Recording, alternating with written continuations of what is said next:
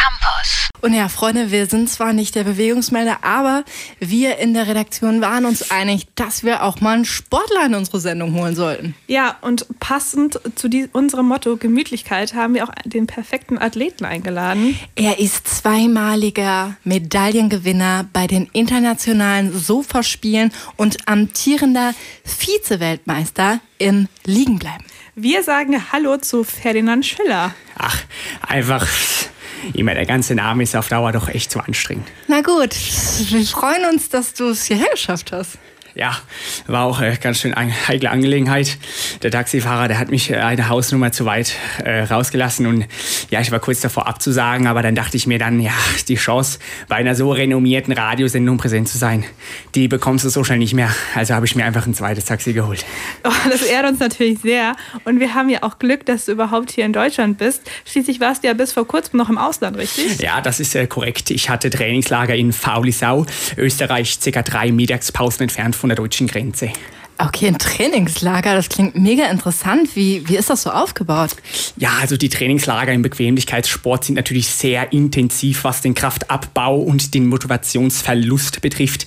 Man startet jeden Morgen 14 Uhr mit Abwärmübungen, gefolgt von leicht steigenden Sitzintervallen und Fernseheinheiten.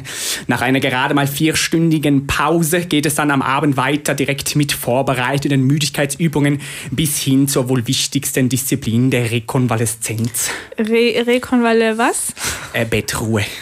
Okay, und wie lang geht denn in der Regel so ein Trainingslager? Ja, gerade vor den großen sportlichen Highlights im Jahr, wie jetzt den internationalen Sofaspielen im nächsten Monat, kann so ein Trainingslager schon bis zu drei Tage andauern. Der letzte Tag ist dabei natürlich immer am anstrengendsten, denn da geht es dann um den Abbau, heißt Bette richten, Tasche packen, verabschieden, all diese sehr zeitintensiven und mental anspruchsvollen Aufgaben. Du hast ja gerade schon die internationalen Sofaspiele angesprochen, bei denen du ja selbst ja sehr erfolgreich warst in der Vergangenheit. Wie schaut es denn dieses Jahr aus? Wie, sind deine Chancen, glaubst du? Ja gut, wie jedes Jahr wird es auch dieses Mal eine große Herausforderung. Die Konkurrenz schläft ja bekanntlich viel. Zudem hat es in den letzten Jahren gerade im Nachwuchsbereich einen sehr großen Aufschwung gegeben, weshalb auch viele junge Athleten schon eine gewisse Expertise für Gemütlichkeit und vor allem viel Faulenz-Erfahrung mit sich bringen. Ja, Gerade Disziplinen wie der Netflix-Marathon oder der 100 cm Smartphone-Daumensprint wird von der jüngeren Generation definitiv dominiert. Klingt nachvollziehbar, aber ich denke, du wirst dich davon jetzt nicht entmutigen lassen. Wieder alles geben, oder? Ja, naja, gut, das wäre natürlich der völlig falsche Ansatz. Äh, ich verstehe natürlich, was du meinst, aber in meiner Branche ist es gerade wichtig, in den richtigen Situationen den Mut zu verlieren, um erfolgreich zu sein. Es geht darum, den Fokus voll und ganz aufzugeben und vor allem den inneren Schweinehund zu trainieren. Das meiste spielt sich eben im Kopf ab. Klar, natürlich, es gehört auch dazu, sich die nötigen Fettpolster anzueignen, um sich im Liegesport durchzusetzen. Dafür gibt es ja heutzutage auch glücklicherweise immer mehr Fastfood-Studios und Lieferdienste. Aber das ist eben nicht alles. Man muss eben lernen, seine Gedanken ineffizient zu nutzen und seinen Geist den Antrieb zu rauben. Erst dann wirst du auf Top-Niveau mitmischen können.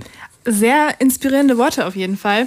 Hm, was äh, kannst du uns als erfahrungsreicher Nichtstour mit auf den Weg geben? Sollten wir alle ein wenig Bequemlichkeitssport in unseren Alltag einfließen lassen? Äh, na gut, also wie bei jedem Leistungssport muss man da auch aufpassen, dass man es nicht untertreibt. Äh, es erfordert schließlich jahrelanges Training, bis man auf ein so energieloses Level kommt, wie jetzt ich zum Beispiel. Aber ich kann es natürlich jedem empfehlen, sich ein wenig dem Liegesport zu widmen. Es hilft mir auch selber total im Alltag. Ich merke das immer, gerade in Stresssituationen habe ich gelernt, damit überhaupt nicht umgehen zu können. Und äh, es hilft einem natürlich auch bei sozialen Phänomenen, äh, da man durch diesen Sport Kontakt mit anderen Menschen sehr, sehr gut vermeiden kann. Das klingt wunderbar. Ich glaube, ich fange auch mit Bequemlichkeitssport an. Hast du für mich Empfehlungen, wie man da am besten einsteigen könnte? Nein. Klasse. Also wir hatten Ferdinand Schiller zu Gast, der uns einen Einblick in das Leben als professioneller Leistungsfaulenzer gegeben hat. Vielen Dank. Äh, DFW GMS. B bitte was? Oh, Entschuldigung, das alte Sportlerkrankheit. Äh, DFW GMS ist abgekürzt für die Freude war ganz meinerseits. Lol. www.kölncampus.com www